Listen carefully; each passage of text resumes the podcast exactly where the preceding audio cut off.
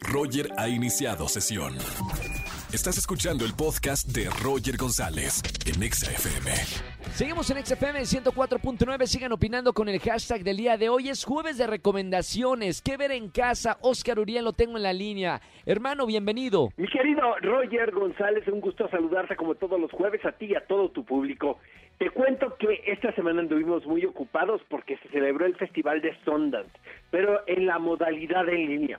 Sabes, fíjate que el año pasado eh, cubrí los festivales de Chicago y de Toronto de manera digital, obviamente, no presencial, y he sentido en cinco meses que han pasado una evolución tremenda de la verdad. Estaban muy bien organizados en Sundance. Eh, hubo películas muy buenas también. Creo que ya los productores se sienten más cómodos en dejar que sus títulos se programen bajo esta nueva modalidad, podemos decirlo. La película Coda, protagonizada por Eugenio Derbez, pues fue una de las grandes ganadoras y llevó el premio del público, el premio del jurado también. Pero hubo mucha polémica, mi querido uh, Roger González, porque se trata del remake de una película francesa que se llama La familia Belier. Entonces, de repente, pues los críticos preguntábamos, pues, ¿dónde está la originalidad de la historia? Sin embargo, parece ser que la película pues se convirtió en todo un suceso ahora que se proyectó a través de la plataforma del Festival de Sundance. Apple TV Plus la compra por 25 millones de dólares, imagínate. Es la compra, es la adquisición más grande que se ha hecho en el Festival de Sundance.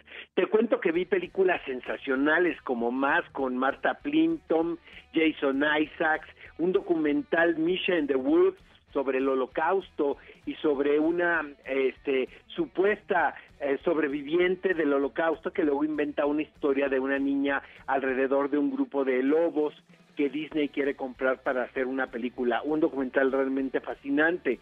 Flea también que tiene que, es otro documental que tiene que ver con el fenómeno de la migración tremendo porque mezcla animación con pietaje real me recordó mucho a Vals con Bashir. The World to Come, una película que se estrenó en el Festival de Venecia el año pasado con Vanessa Kirby, quien parece que está muy de moda ahorita con las nominaciones de los Globos de Oro y de los SAGs, está siendo reconocida por su trabajo en Pieces of a Woman, pues aquí protagoniza una historia de amor con otra chica, con Catherine Watterson. Lo que pasa es que la historia, mi querido Rogers, se lleva a cabo en 1856 imagínate, en, en, la costa este de los Estados Unidos. Este, también Judas in the Black Messiah, una película que esperemos vamos a tener la oportunidad eh, de ver en pantalla grande muy pronto en cines sobre un infiltrado en el grupo de las Panteras Negras.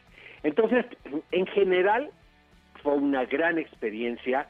Eh, yo ya me siento cada vez más cómodo cubriendo los festivales desde casa yo creo que me va a costar muchísimo trabajo salir, pero estuvo excelente la organización y la manera en que se proyectaron y se organizaron las eh, diferentes funciones. Pero antes de despedirnos, mi querido Roger, fíjate que llega Netflix Malcolm y Marie, esta controvertida película que se realizó durante el encierro, en la primera parte de, la pandemia, protagonizada por John David Washington y por Zendaya.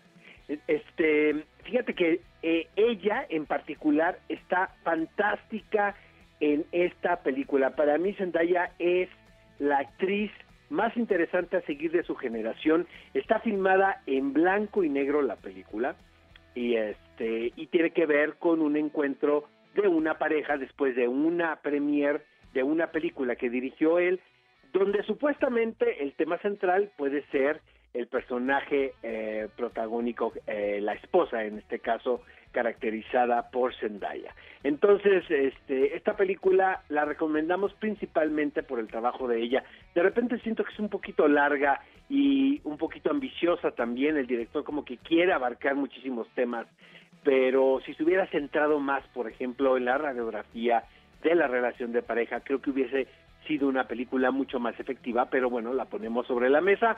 Este, obviamente los fans de Zendaya van a estar muy satisfechos con el trabajo de ella. Eh, nos escuchamos, eh, mi querido Roger, el próximo jueves con más recomendaciones de plataformas y mantengámonos todos en casa si podemos y sanos. Les mando a todos un fuerte abrazo. Gracias, mi querido Oscar. Ya saben, las plataformas digitales, hay mucho contenido y ahora que se lanzaron los Golden Globes, también tenemos muchas opciones para ver. Escúchanos en vivo y gana boletos a los mejores conciertos de 4 a 7 de la tarde por Exa FM 104.9.